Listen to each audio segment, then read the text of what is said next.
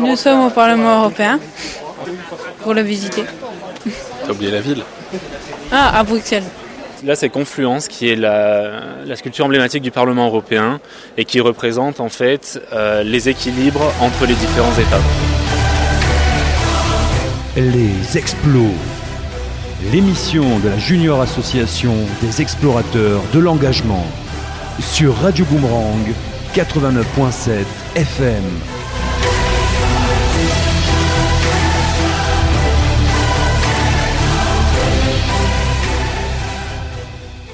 Et à tous et bienvenue sur Radio Boomerang. Installez-vous confortablement, les explorateurs de l'engagement prennent le contrôle durant une heure.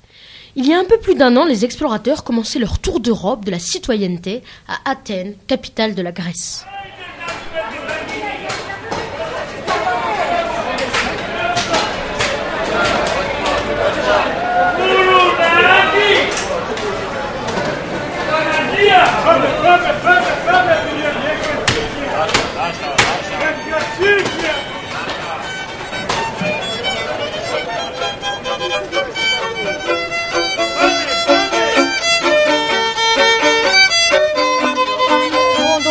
Bonjour à tous pour ceux que j'ai pas vus. Et, euh, et, merci beaucoup donc d'être là pour ce premier voyage des explorateurs. Donc euh, premier voyage donc en Grèce, terre de la démocratie. Et euh, premier voyage de ce que j'espère une longue série. Et j'ai une question à vous poser. C'est pour vous, qu'est-ce qui ferait que ce voyage il serait réussi et que dans 4 jours on n'ait pas, pas de regrets? J'ai pas entendu. Retour dans les studios de Radio Boomerang et une question vous brûle certainement les lèvres, cher auditeur. Qu'est-ce que c'est les explorateurs de l'engagement? Manik, peux-tu nous apporter des éléments de réponse? Alors, Idir, nous sommes une soixantaine de jeunes de 14 à 18 ans regroupés dans une junior association. Un dispositif qui permet à des jeunes de moins de 18 ans de s'associer pour réaliser leurs projets.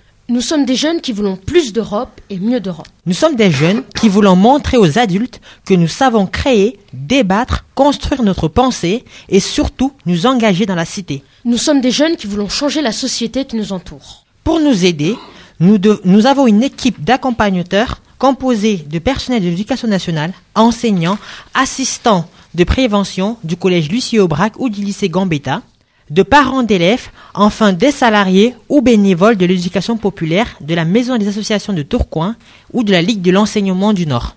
Convaincus que nous devons être des participants actifs à la vie de la cité, nous avons décidé de voyager afin de découvrir les différentes pratiques de citoyenneté active chez les jeunes, principalement en Europe. Depuis décembre 2016, nous sommes allés à Athènes, à Bruxelles, à Berlin et même à Stockholm. Cette émission sera donc l'occasion d'évoquer ce projet, mais aussi de parler plus largement de l'engagement chez les jeunes. Ceux des jeunes du conseil municipal de Roubaix avec monsieur Guillaume Delbar, maire de Roubaix, que nous recevons dans notre émission. Avec toi, Manik, nous parlerons des juniors associations en général, puisque tu es représentant de ces juniors associations. Et enfin, avec Monsieur Mathieu Chloé, inspecteur d'académie et inspecteur pédagogique régional d'histoire-géographie de l'Académie de Lille. Nous évoquerons notamment les pratiques citoyennes au sein de l'éducation nationale. Mais avant cela, nous vous proposons de débuter notre émission en nous replongeant dans l'atmosphère d'Athènes, au mois de décembre 2016. Nous avions alors rencontré beaucoup de gens, parmi lesquels une ancienne banquière, reconvertie en DJ, ainsi que le président du conseil de ville lycéenne du lycée franco-hellénique d'Athènes. Nous leur avions alors demandé ce qu'ils pensaient de l'engagement des jeunes en général en Grèce.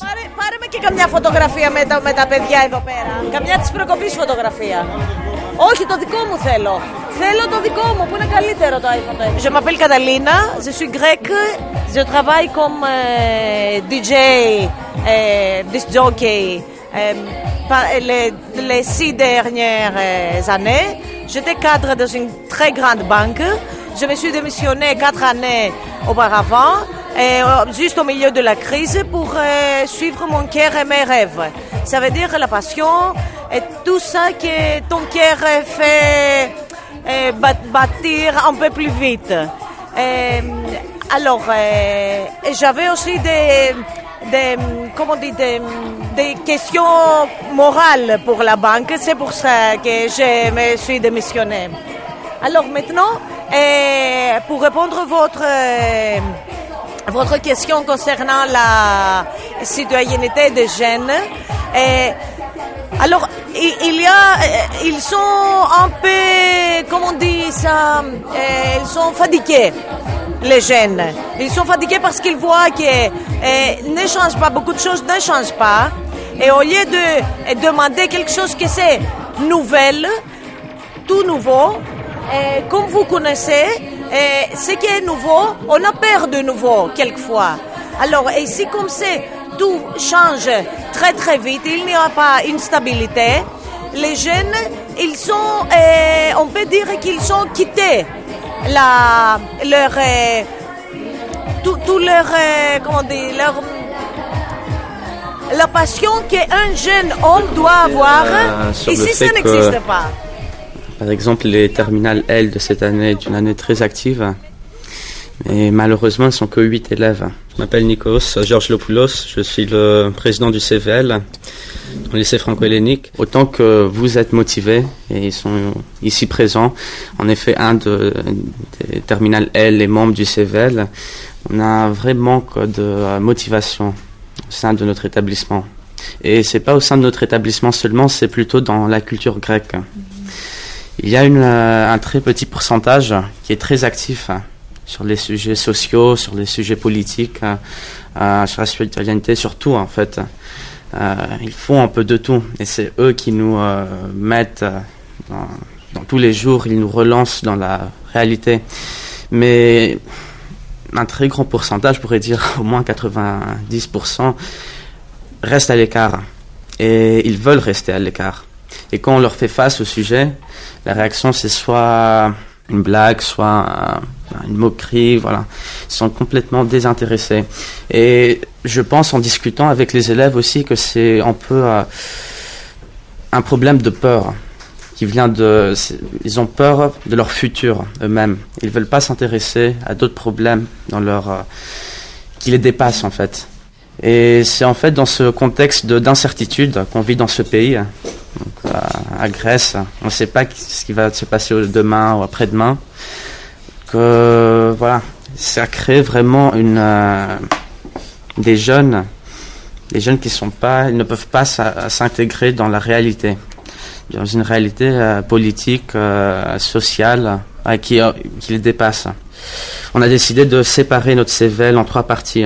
On est 12 personnes. Et un de ces groupes de travail euh, va être actif sur des actions solidaires. Donc euh, avec des citoyens peut-être euh, plus prochement qui sont des citoyens grecs qui ont aussi des problèmes à, se nourrir. Ou même des élèves qui ont des problèmes à payer leur, leur scolarité dans notre établissement. Et c'est quelque chose dont on tient vraiment à point puisque l'administration, la, les années précédentes, avec l'aide de la section hellénique, ils organisaient des, euh, ben des ils ramassaient de la nourriture ou des avec des associations euh, non gouvernementales, ils ramassaient des objets de besoin pour euh, ben des Grecs, des citoyens grecs ou non, qui ont euh, qui n'ont rien en fait. Vous êtes toujours sur Radio Boomerang pour une émission consacrée à l'engagement citoyen des jeunes. N'hésitez pas à réagir à notre émission sur notre compte Twitter, Explo au pluriel, au pluriel 59200. Nous accueillons maintenant nos invités qui vont se présenter et peut-être nous livrer une première réaction à l'écoute de ce reportage réalisé l'an dernier à Athènes. On commence par vous, monsieur le maire Oui, merci. D'abord, merci de votre invitation et de cette belle initiative. On s'était rencontrés il y a, quelques mois. Euh, à la condition publique un matin très tôt et c'est vrai que c'est là que j'avais découvert votre initiative et votre capacité déjà de communication donc je suis vraiment euh, très content d'être parmi vous. Euh, la question de savoir si les jeunes ont peur du futur ou ils sont pessimistes, bah, je pense que il y a des jeunes pessimistes, il y a des jeunes optimistes euh, et nous euh, notre travail, notre métier c'est de faire en sorte que bah, un maximum de jeunes euh, tendent vers l'optimisme et le moyen qu'on peut donner, c'est d'essayer de les aider dans leurs initiatives. Parce que c'est vrai qu'il y a des jeunes qui ont, qui ont pas confiance en eux, euh, qui se disent, euh, qui se mettent leurs propres limites, qui s'enferment dans leur quartier. Et je pense que nous, notre travail d'élus, bah, c'est de faire en sorte de leur donner euh, la chance de voir ailleurs, de s'épanouir. Alors ça peut être par le développement associatif, ça commence dans les collèges, dans les lycées, dans les écoles. et c'est vrai que nous, ce qu'on essaie de faire depuis qu'on est arrivé à Roubaix, bah, c'est de faciliter et de développer l'engagement sous toutes ses formes. L'engagement associatif bien sûr, mais aussi l'engagement et ça répond directement au témoignage sur les lycées.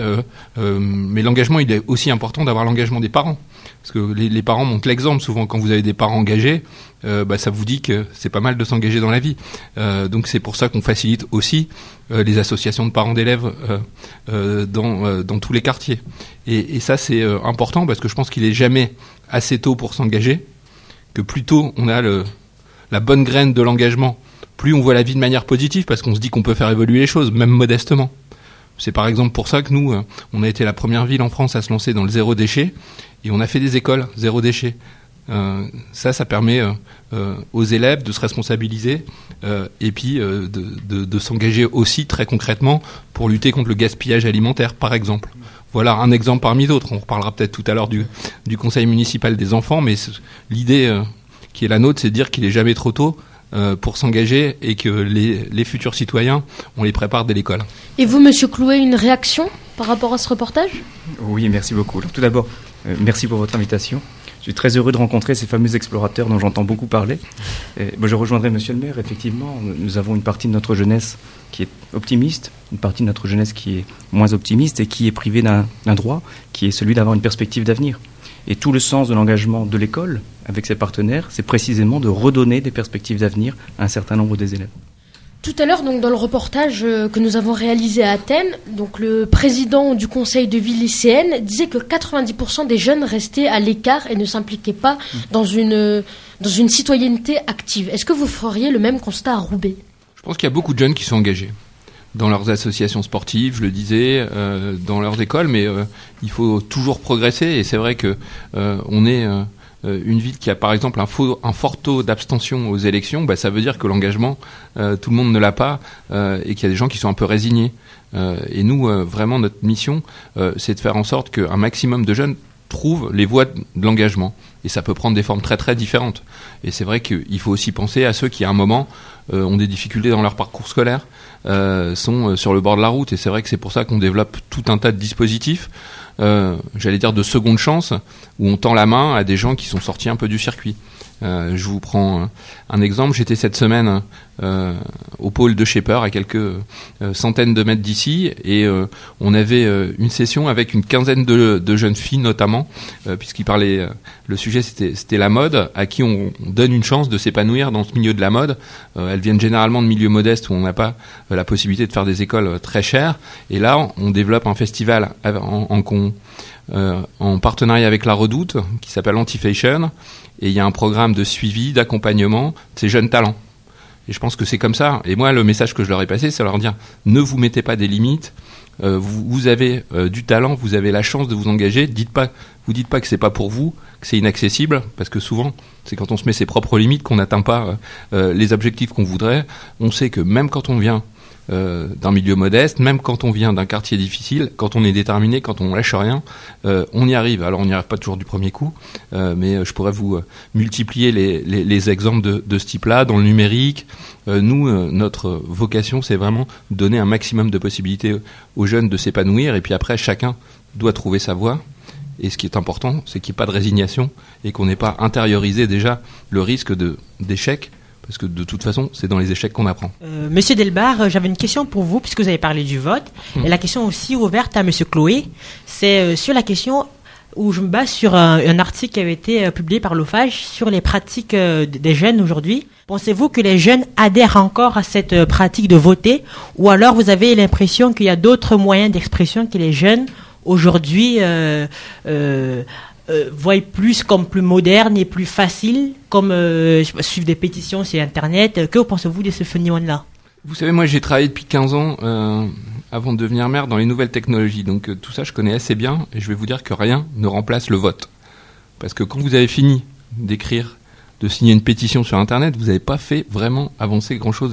Alors c'est facile de faire un like, euh, c'est facile de signer une pétition, mais c'est plus difficile de s'engager, comme vous le faites d'ailleurs dans, vos programmes. Euh, et le vrai engagement, c'est quand on veut changer les choses. C'est pas euh, des postures. Euh, c'est pas moi, par exemple. C'est vrai que quand je suis arrivé, j'étais étonné. Il y a plein de gens qui ont pris de l'habitude de faire des pétitions dans cette ville. Mais je leur dis, mais moi, je fais des permanences ouvertes à la population. Venez me voir, parlons-en. Une pétition sur deux, généralement, il y a un problème de compréhension dans le sujet. donc je leur dis, ben, parlons-nous. Et puis, ça sert à rien les pétitions. Quand on a fini d'écrire, quand on a fini de signer, on a fait avancer quoi? Rien. Donc le but, c'est de se parler, d'échanger. Alors je dis pas que tout va bien. Hein.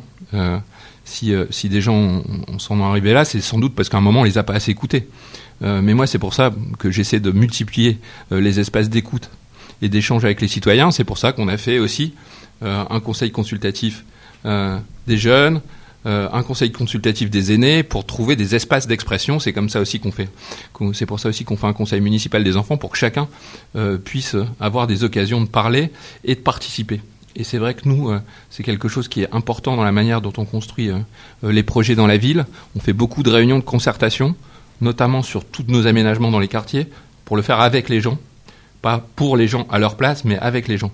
Et je pense que modestement, petit projet par petit projet, c'est comme ça qu'on rétablit la confiance avec les habitants on ne fait pas le bien des gens malgré eux ou à leur place. Il n'y a pas euh, nous élus euh, qui, aurions des solutions miracles et les gens qui seraient simplement là à attendre. Euh, et, c'est vrai que cette volonté de co-construire avec eux, travailler en partenariat, de les écouter, parce que personne ne connaît mieux la vie d'un quartier que, les propres habitants, bah, c'est comme ça qu'on essaie de rétablir modestement, hein, en convainquant une personne à la fois, le fait qu'on y arrivera ensemble ou on n'y arrivera pas. Et c'est pour ça qu'à un moment, euh, rien ne remplace le vote, puisque c'est le moment où vous avez la possibilité de choisir les gens qui vous représentent. Ça veut dire que moi, si euh, on a décidé que, et les Roubaisiens ont décidé que j'étais maire, c'est parce qu'ils n'étaient pas contents euh, de, ce qui se passait avant. Et donc, dans maintenant deux ans et demi, les gens auront à nouveau la possibilité, soit de me dire, c'est bien, vous travaillez bien, on a encore envie de vous. Et, et ça, c'est une, une, chance des démocraties, c'est quelque chose qu'il ne faut pas rater.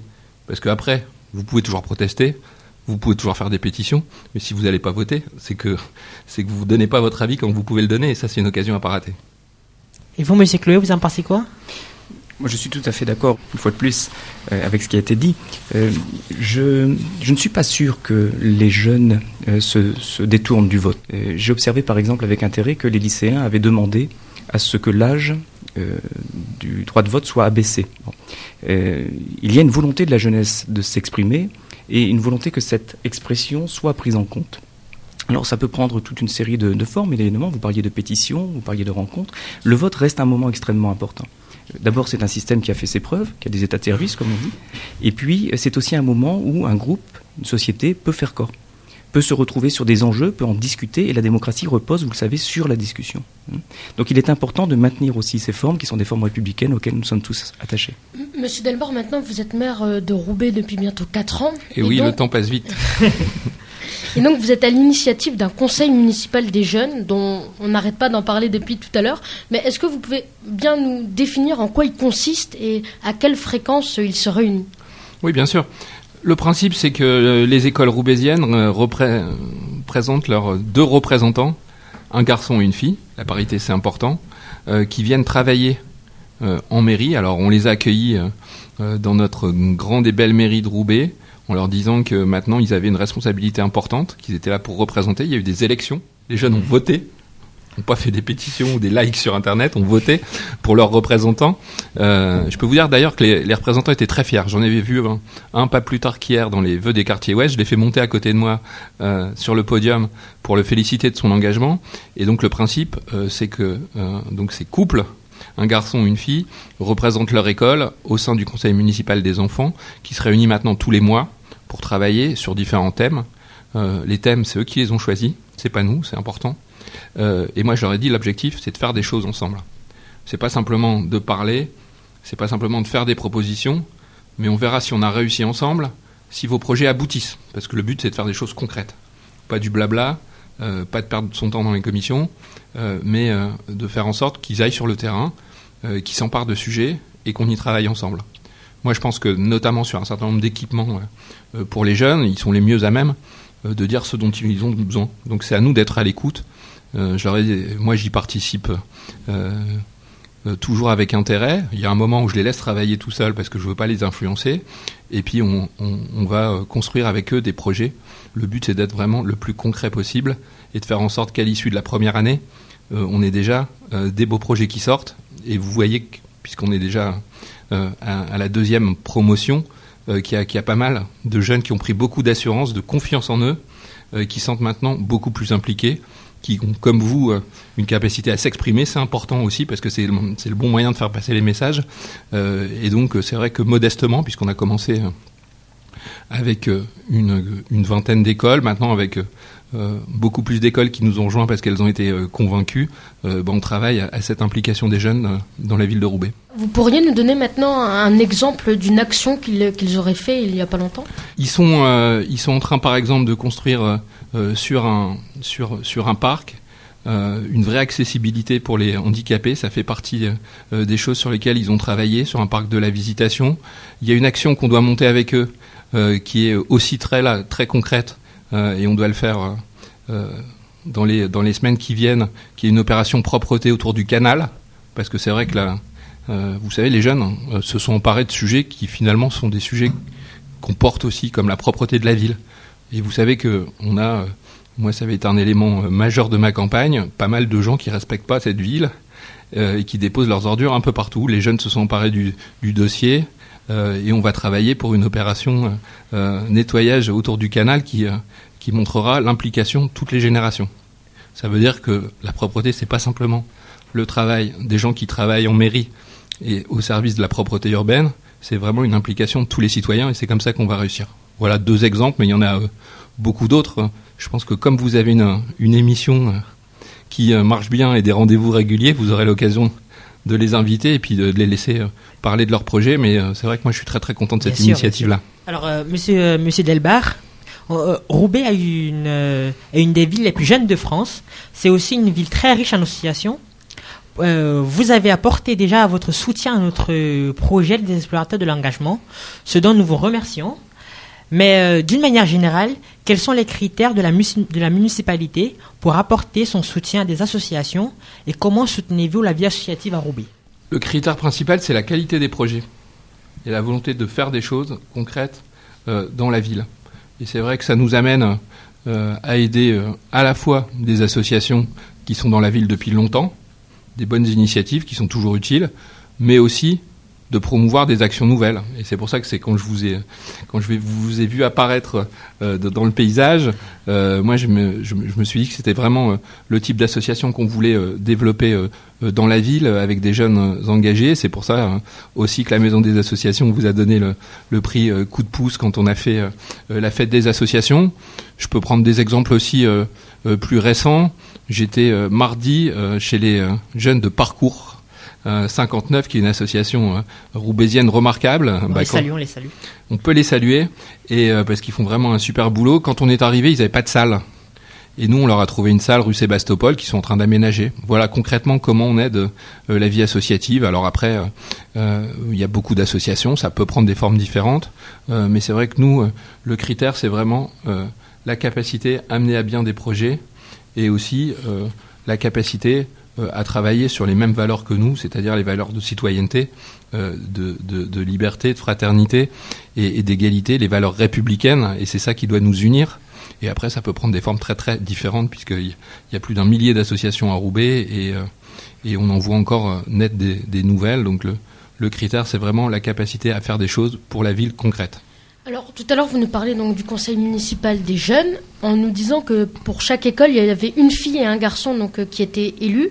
Mais est-ce que dans les écoles tout le monde a aussi cette possibilité de s'engager que ce ne soit pas qu'une fille ou un garçon?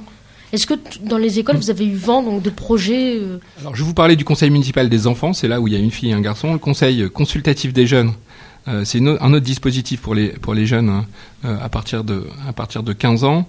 Là, on l'a fait avec le milieu associatif, donc euh, on l'a plus fait, euh, on l'a fait aussi avec les écoles, mais pas seulement, parce que c'est vrai que quand on est un peu plus âgé, bon, on, est membre d'un club de sport, on est, on est membre d'une association, on est, on va dans un centre social, donc on a mis ça en place. Et puis vous savez, après nous, le, le, travail, c'est d'aider toutes les initiatives, faire en sorte que dans les écoles, la citoyenneté se, se, développe. Je le disais, je prenais l'exemple des écoles zéro déchet, qui, qui, qui montrent que les jeunes s'engagent.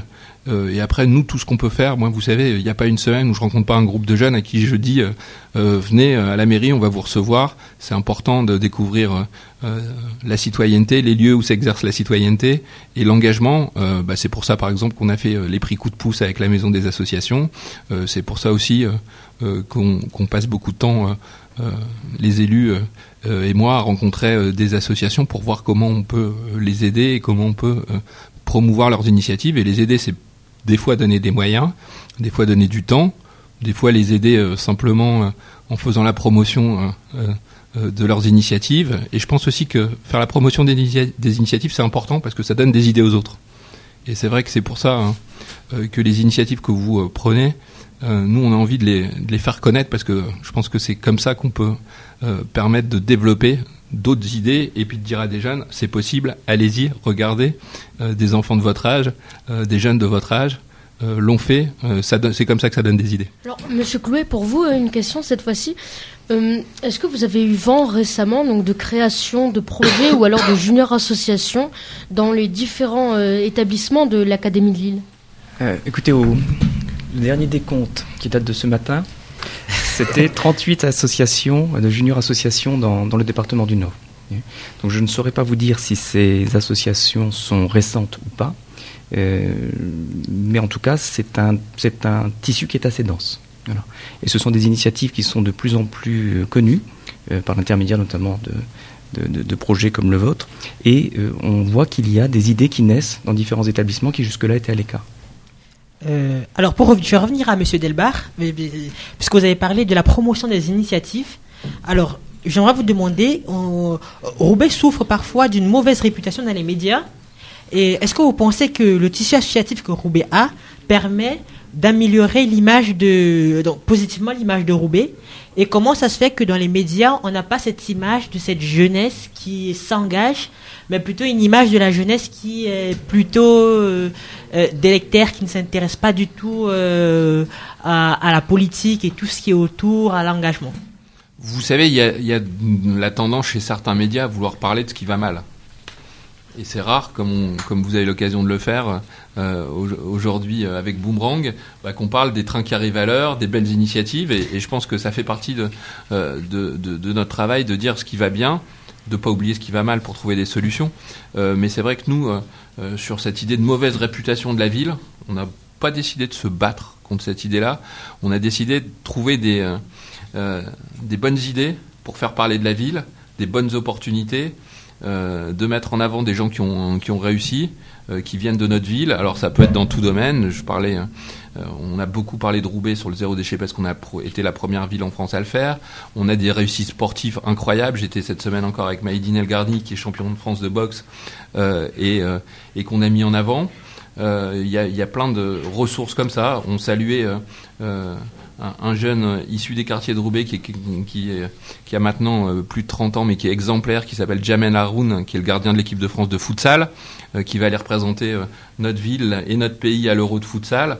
Je pense que je pourrais multiplier les initiatives. Je vous parlais de la mode tout à l'heure. le numérique, on fait beaucoup de choses autour du numérique. On a par exemple réussi à faire parler de la ville positivement avec une initiative assez innovante où on a permis aux jeunes de découvrir l'impression 3D avec l'entreprise Dagoma qui est à Roubaix, et ça s'appelait Imprime ta ville. Eh ben, on se dit qu'en multipliant, et puis je pourrais vous donner euh, des initiatives comme ça euh, euh, nombreuses, nous, on se bat pas contre la mauvaise réputation, on fait en sorte de promouvoir les bonnes initiatives et, de faire en sorte de donner des bonnes occasions de parler de la ville. C'est notre manière d'essayer de redorer le blason de la ville. Et puis je pense que aussi, il y a un sentiment qu'il faut avoir, c'est un sentiment de fierté de tout ce qui se passe sur le terrain. Et c'est vrai que le réseau associatif pour ça est particulièrement important. Euh, mais c'est important aussi euh, d'avoir un moral positif euh, et de, penser aux bonnes initiatives plutôt que toujours parler des difficultés. Monsieur Delbar, maintenant permettez-moi de revenir sur notre projet donc des explorateurs de l'engagement avec lequel, je le rappelle, nous réalisons un tour d'Europe des pratiques citoyennes en Europe chez les moins de 18 ans. Au cours de nos différents séjours à Athènes, à Berlin, à Bruxelles et même à Stockholm, nous avons rencontré beaucoup de jeunes qui menait des, des, actions pour venir en aide aux réfugiés. Oui, dire, euh, nous avons par exemple rencontré Sofia à Athènes. Sofia est une lycéenne qui a monté un projet sur l'île de Lesbos pour aider les réfugiés qui sont nombreux à passer par la Grèce. Et à Stockholm, nous avons rencontré Ahmad, un jeune Afghan qui a reçu le prix du courage citoyen de la Fondation Raoul Wallenberg. On écoute tout de suite un extrait du reportage que nous avons réalisé en août dernier et on en parle tout de suite après. Euh, alors, il s'appelle Ahmad Ramini, il, il, euh, vient d'Afghanistan et ça fait deux ans qu'il est en fait. Est-ce qu'il peut nous parler de ce, comment il a fait pour euh, gagner ce prix euh, Comment ça se fait qu'il est là? Alors, il, a, il s'est vraiment combattu pour les nouveaux arrivés. Et, certainement, les gens qui sont venus ici sont les parents qui sont venus tout seuls, notamment les gens d'Afghanistan, mais il y a aussi des autres pays. Il s'est beaucoup engagé pour leurs droits.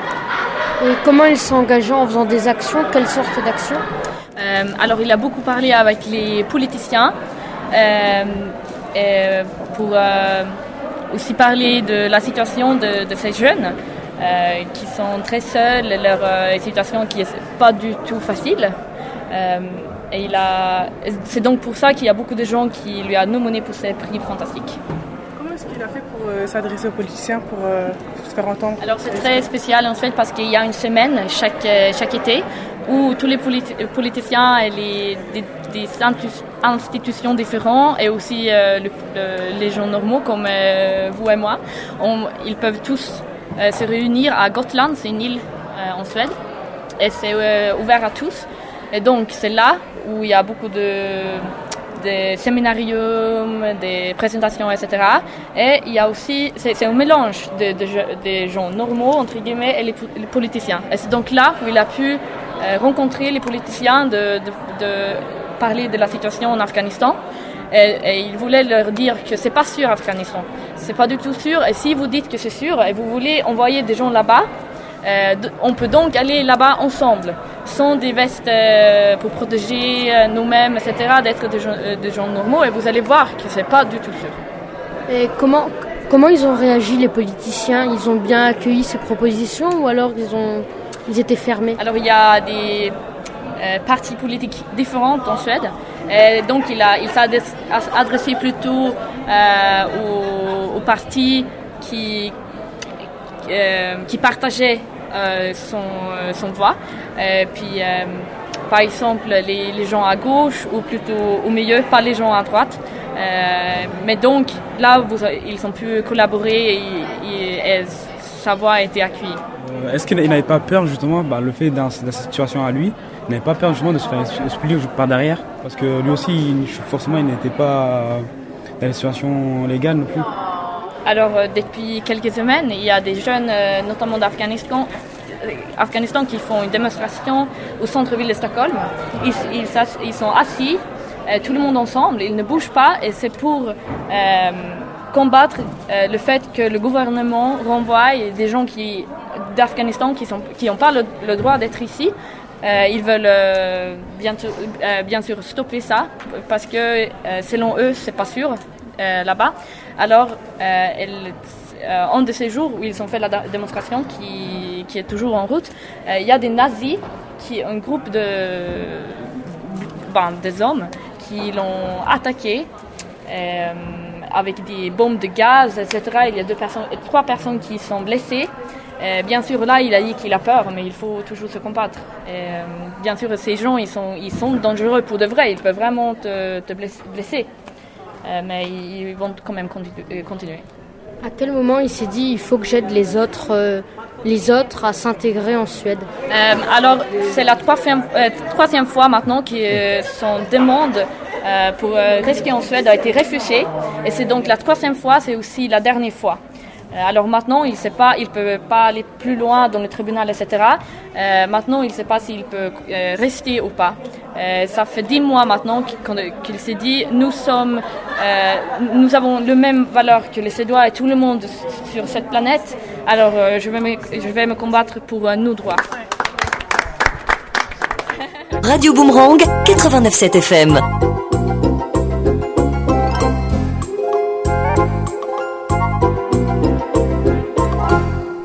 À l'écoute de l'émission des explorateurs de l'engagement, vous êtes toujours sur Radio Boomerang. Je vous le rappelle, n'hésitez pas à réagir euh, à notre émission sur notre compte Twitter, explo au pluriel 59200. Monsieur Delbar, qu'avez-vous pensé de ce reportage? La question des réfugiés est-elle aussi présente à Roubaix? Ben, Vous savez, on est dans une ville qui a une tradition d'accueil.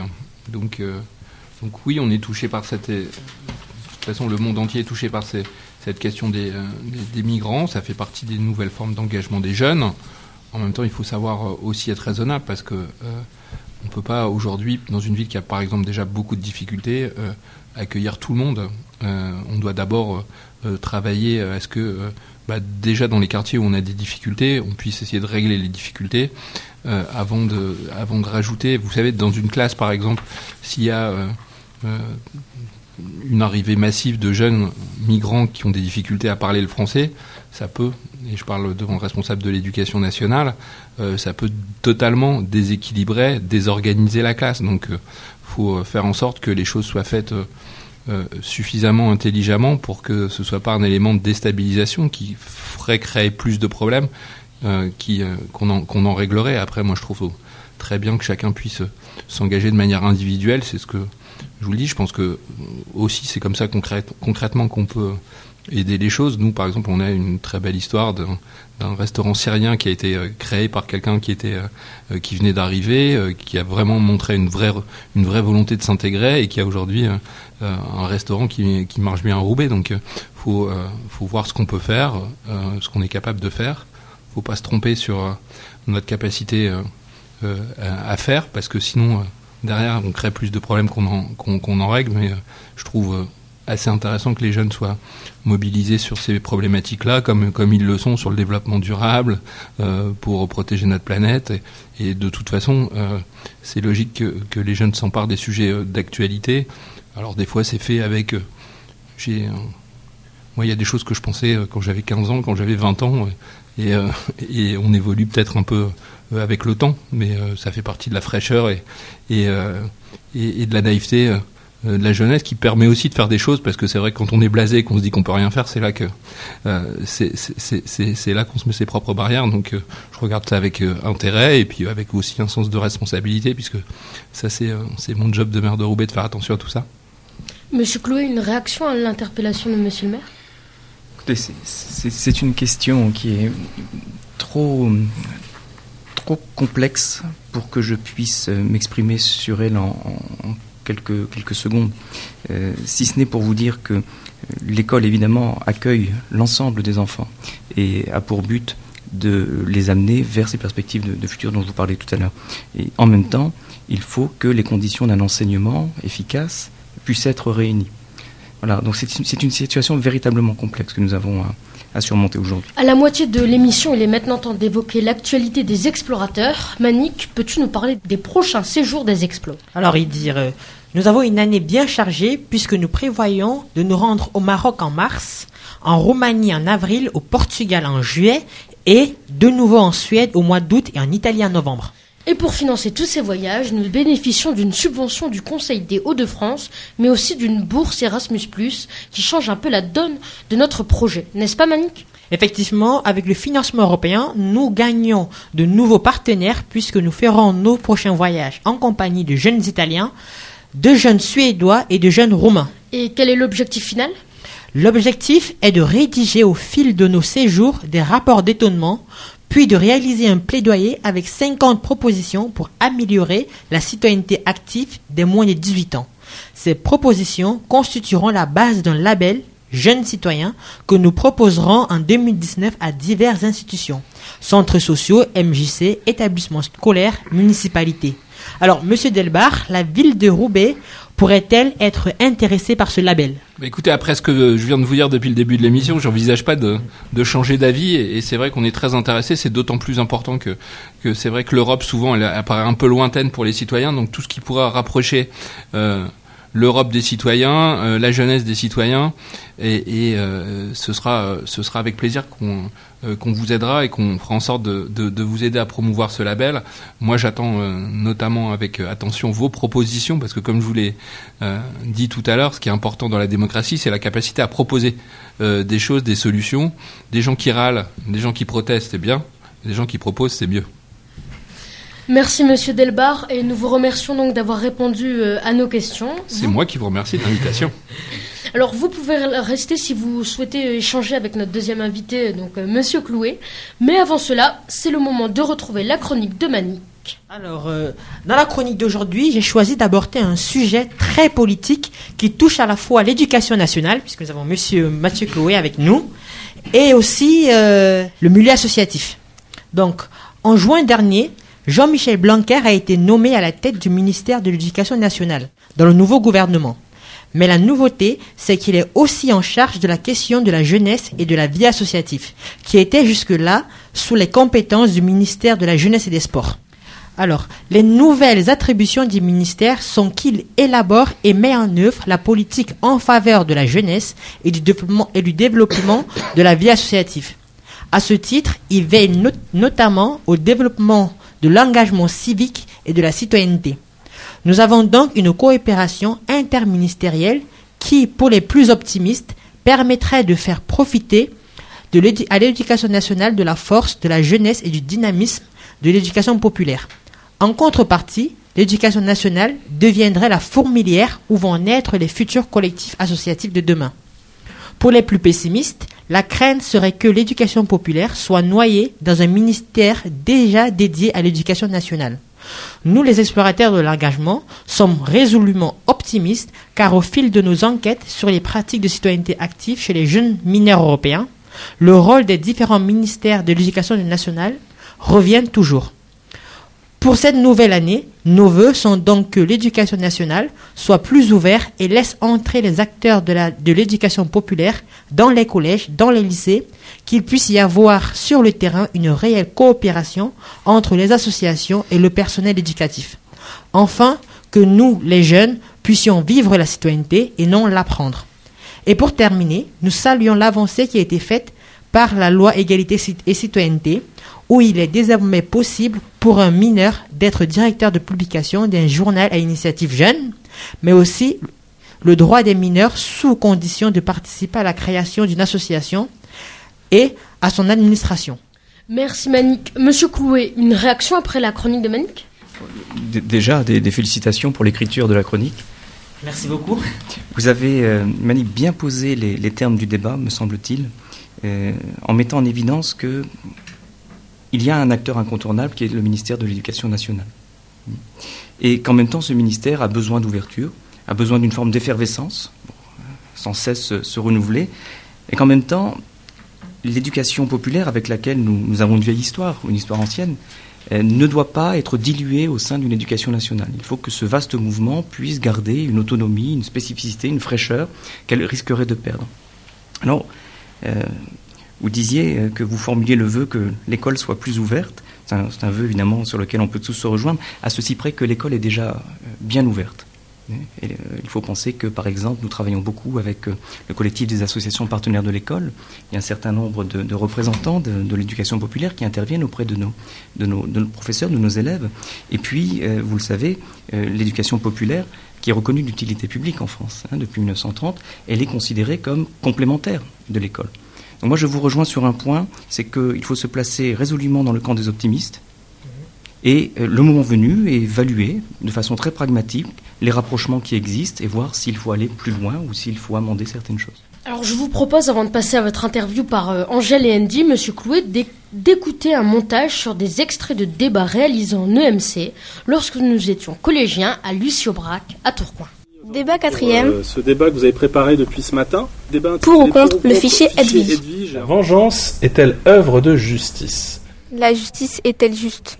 Est-on libre de tout dire dans une démocratie COP21, énième conférence sur les changements climatiques ou réelle chance de parvenir à un accord juste pour réduire les émissions de gaz à effet de serre Est-on libre quand on est ado Pour ou contre le droit de vote à 16 ans Bah, pour, moi, je suis pour le droit de vote à 16 ans car euh, on laisse le sort de l'avenir euh, euh, bah, pour les jeunes. Euh, je suis contre, car euh, je trouve que la majorité, la majorité déjà aujourd'hui, euh, ils, ils veulent même pas voter.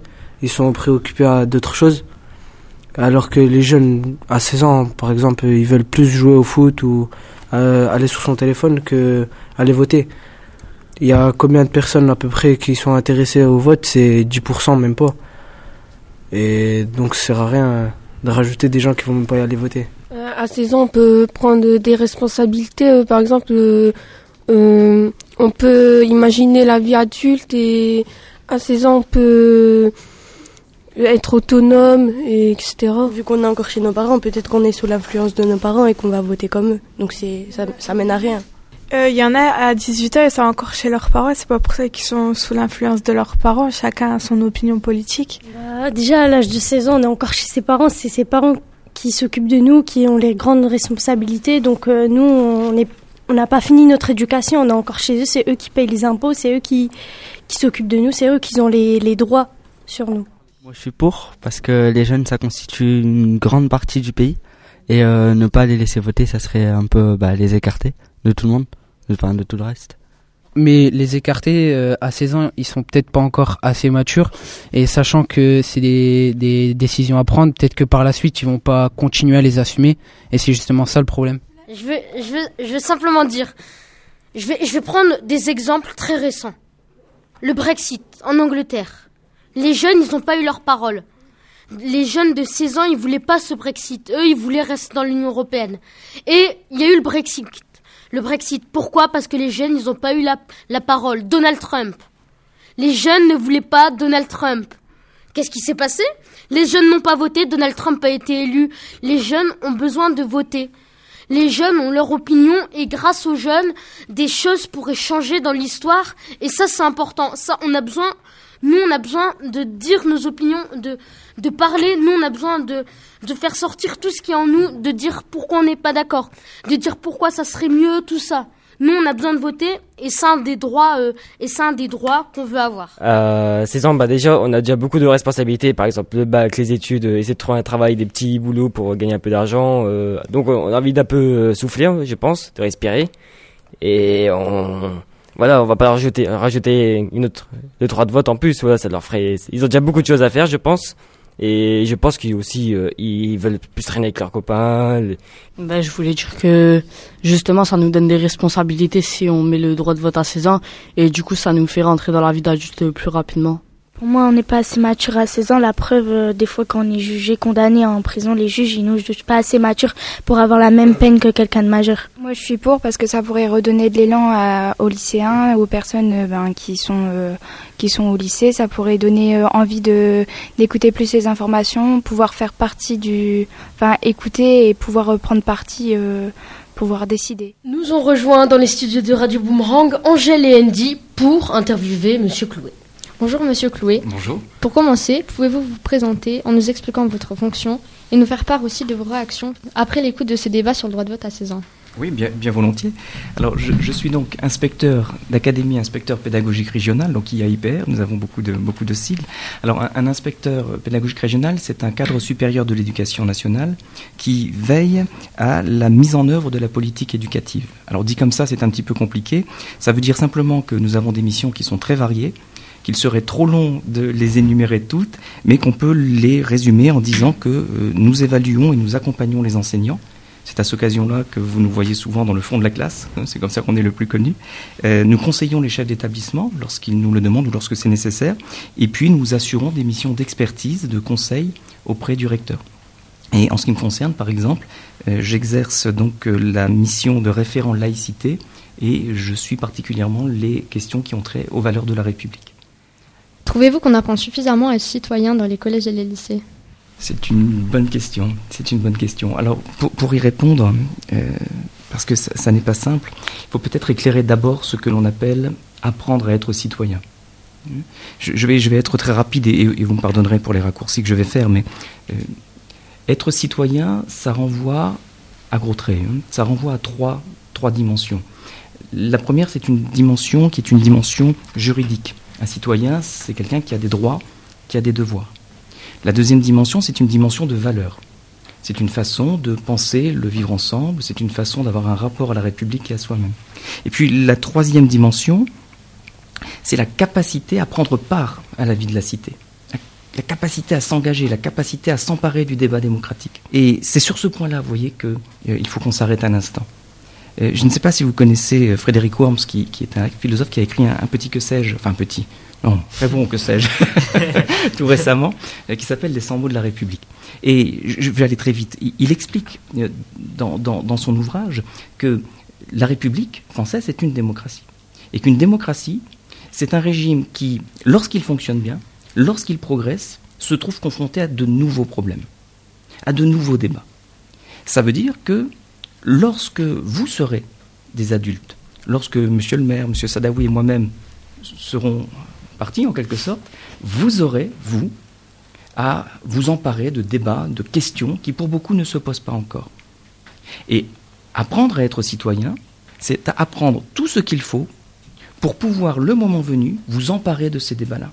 Pour pouvoir vous engager, non pas comme l'ont fait vos parents, vos grands-parents, vos arrière-grands-parents, mais le faire vous, à partir d'idées qui peuvent être neuves ou qui peuvent être héritées, pesées, à partir de, compétences que vous allez développer. Donc apprendre à être citoyen à l'école, vous voyez, c'est à la fois connaître ses droits et ses devoirs, c'est à la fois euh, être en contact avec les valeurs de la République, c'est maîtriser la langue française pour pouvoir débattre avec euh, ses, ses, pairs, c'est éduquer son jugement, c'est tout ça apprendre à être citoyen. Alors j'ai bien conscience en disant ça que le mot important dans votre question, c'était suffisamment. Est-ce qu'on l'apprend suffisamment à l'école? Pour faire simple et pour faire court, puisque j'ai déjà répondu longuement sur cette première partie, je pense qu'à l'école, on le fait plus qu'on ne le dit, mais on le fait moins qu'il ne faudrait. Plus qu'on ne le dit, et il faut rendre hommage aux enseignants parce que beaucoup de choses se font en matière d'éducation à la citoyenneté, mais moins qu'il ne faudrait parce que ce n'est pas tellement du point de vue de la quantité, hein, mais du point de vue de la mise en cohérence et de l'explicitation, c'est-à-dire euh, de, notre capacité à nous adultes à vous faire comprendre ce que nous faisons dans ce domaine-là, nous avons sans doute encore des progrès à faire. Euh, bonjour Monsieur Clouet. Bonjour. Euh, selon vous, est-ce que l'enseignement moral et civique est une vraie matière? Et doit-elle être enseignée uniquement par les professeurs d'histoire-géographie ou peut-elle être ouverte à l'entièreté du corps enseignant? Est-ce que l'enseignement moral et civique est une vraie matière? On peut peut-être rappeler rapidement que l'enseignement moral et civique, pour les, auditeurs et les auditrices, c'est un enseignement qui a été mis en place à la rentrée 2015, septembre 2015, et qui succède à l'éducation civique. Alors, qui lui succède, c'est-à-dire qu'elle hérite d'un certain nombre d'aspects de l'éducation civique, mais en même temps elle la complète, elle l'enrichit, euh, en introduisant de nouvelles pratiques, le dilemme moral, par exemple, en, classe, euh, et puis en, introduisant aussi de nouvelles thématiques, le, mensonge, par exemple, hein, qui n'était pas une thématique qu'on traitait en éducation civique. Alors, est-ce que c'est une vraie matière? Ça, c'est une, une, vaste question. Euh, ça n'est pas une discipline. Il n'y a pas un professeur qui passe un concours d'enseignement moral et civique. Il y a des professeurs d'histoire-géographie, il y a des professeurs de mathématiques, il n'y a pas de professeur d'enseignement moral et civique, il n'y a pas de concours d'enseignement moral et civique. Donc de ce point de vue-là, ça n'est pas une vraie matière. Pour autant, il y a des programmes, il y a des objectifs, il y a un horaire, et donc de ce point de vue-là, c'est une matière à part entière, si vous voulez. Alors faut-il, est-elle réservée aux professeurs d'histoire-géographie? La réponse est clairement non. Clairement non. Si l'on regarde l'horaire, effectivement, dans les collèges, ce sont les professeurs d'histoire-géographie qui l'assument, mais ça, c'est vrai uniquement pour le collège. Au lycée, c'est le chef d'établissement qui désigne le professeur qui prend en charge cet enseignement-là. Euh, et puis dans les écoles, évidemment, c'est le, professeur des écoles qui a la classe. Et euh, par ailleurs, l'enseignement moral et civique ne se résume pas au seul horaire qui lui est imparti. Vous savez, c'est une demi-heure par semaine, ce serait un petit peu court pour euh, forger des, citoyens et, des adultes responsables. Donc l'enseignement moral et civique, il se décline aussi dans toutes les disciplines.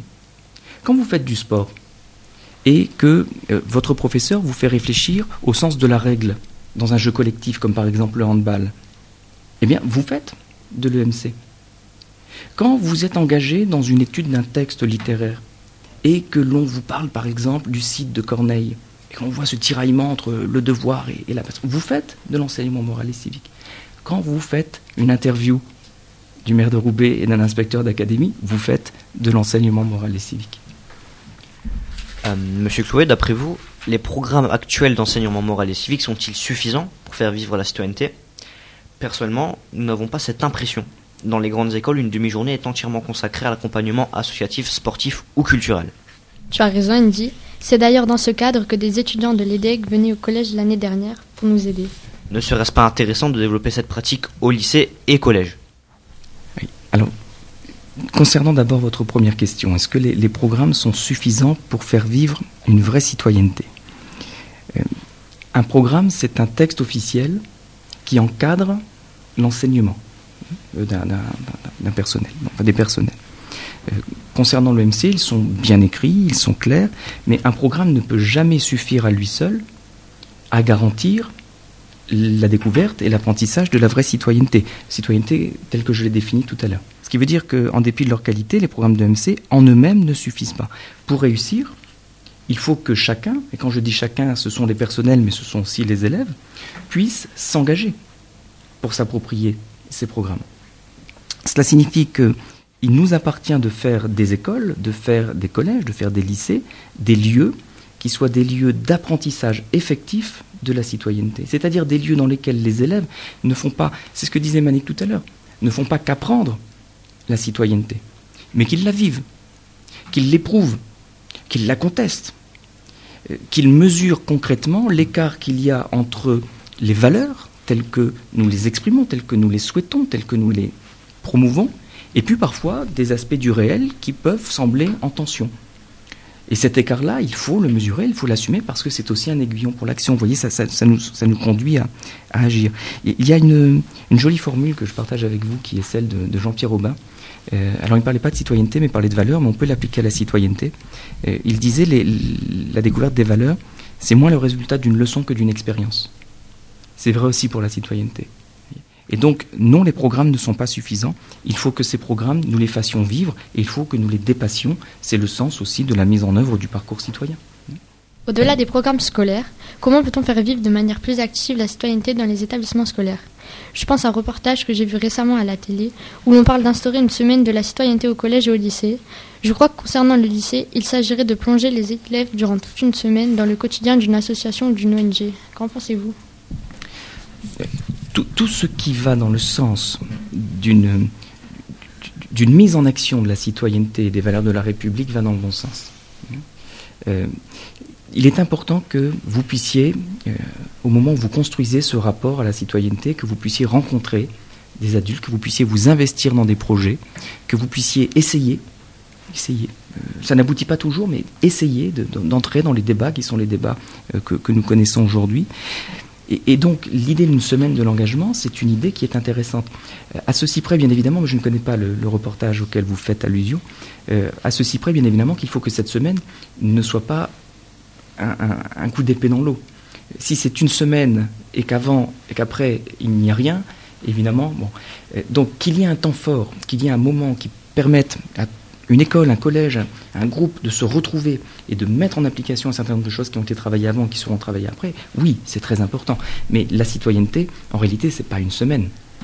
En réalité, c'est 365 jours par an. Pensez-vous que l'Académie de Lille, elle serait prête à accueillir nos propositions euh, dans le cadre du label, du label que nous aimerions mettre en place euh, d'ici un an?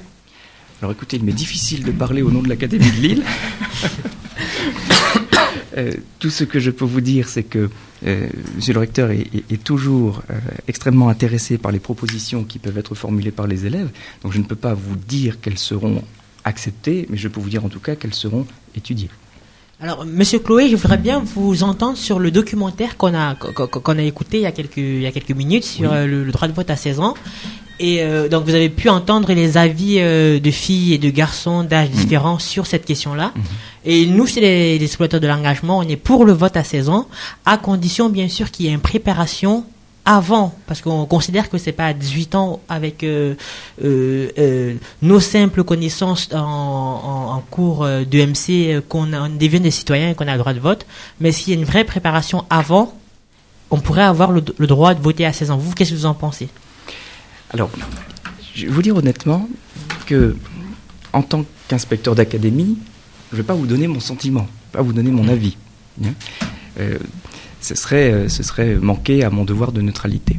Et simplement, je voudrais faire deux observations là-dessus. La première, c'est que poser la question, c'est déjà extrêmement intéressant. Et il est bien que vous en ayez débattu. Parce que cette question-là, elle pose la question de savoir de quelle façon aujourd'hui la République intègre sa jeunesse. Et c'est une question de fond. Euh, vous êtes au lycée, je crois. Oui, en classe de terminale. En classe de terminale. Donc l'année dernière, vous avez sans doute étudié la République et l'intégration des ouvriers, la République et l'intégration des femmes, la République et l'intégration des immigrés. Euh, Peut-être qu'il est temps d'avoir dans les programmes un quatrième point qui serait la République et l'intégration des jeunes. C'est une possibilité. Je ne me prononce pas là-dessus, mais c'est peut-être une question qu'il faut poser. Ce que j'observe, si vous voulez, dans, dans mes fonctions, c'est que si le droit de vote est accordé à des élèves de 16 ans, cela veut dire que nous devons accentuer le réinvestissement de la laïcité que nous menons depuis maintenant plusieurs années, parce que nos professeurs de lycée auront donc en face d'eux des électeurs. Et cela, évidemment, il faut que nous soyons extrêmement vigilants sur la neutralité de la puissance publique. Elle, elle, existe déjà, bien entendu, mais il faut que le lien de confiance avec les familles soit très très fort pour que nous ne soyons pas suspectés de faire les élections en quelque sorte. Et puis par ailleurs, euh, vous connaissez la, la formule de, de Jean Zé, elle date de 1936. L'école et l'asile inviolables où ne pénètrent pas les querelles des hommes. Euh, il faut que nous ne fassions pas rentrer les campagnes électorales au sein des écoles, bien évidemment. Voilà ce que je peux vous dire sur cette question. Merci beaucoup. Merci à vous. Euh, pour revenir à ce que vous disiez tout à l'heure Mhm. sur les expériences citoyennes, Mhm. est-ce que justement l'instauration de cette demi-journée euh, consacrée à l'accompagnement associatif, sportif et culturel déjà présente dans les grandes écoles ne pourrait pas être mis en place dans les collèges et lycées de l'Académie de Lille Les établissements ont une, marge d'autonomie hein, pour, pour organiser les, les enseignements et, un certain nombre de projets.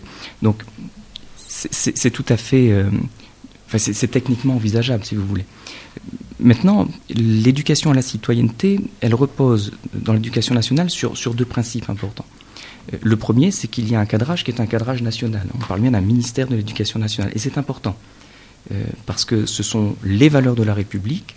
Euh, c'est important qu'il y ait une unité, si vous voulez, de, ce point de vue-là. Euh, mais en même temps, pour que ça fonctionne, parce que les établissements sont divers, parce que les contextes locaux ont une importance, il faut que les établissements puissent prendre des initiatives qui soient différentes bah d'un contexte à un autre. Donc certains établissements pourraient tout à fait aller dans ce sens-là, pas forcément tous. Ça peut être tout à fait pertinent pour certains, pas pour d'autres. Nous arrivons maintenant donc au terme de l'émission. Donc euh, j'invite nos auditeurs à, nous suivre euh, donc euh, l'actualité des explos sur Facebook.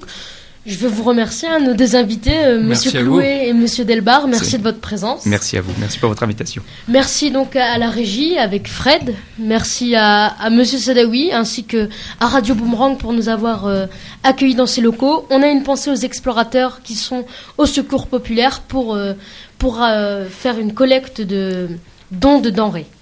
C'était les explorateurs. Au revoir. Merci beaucoup.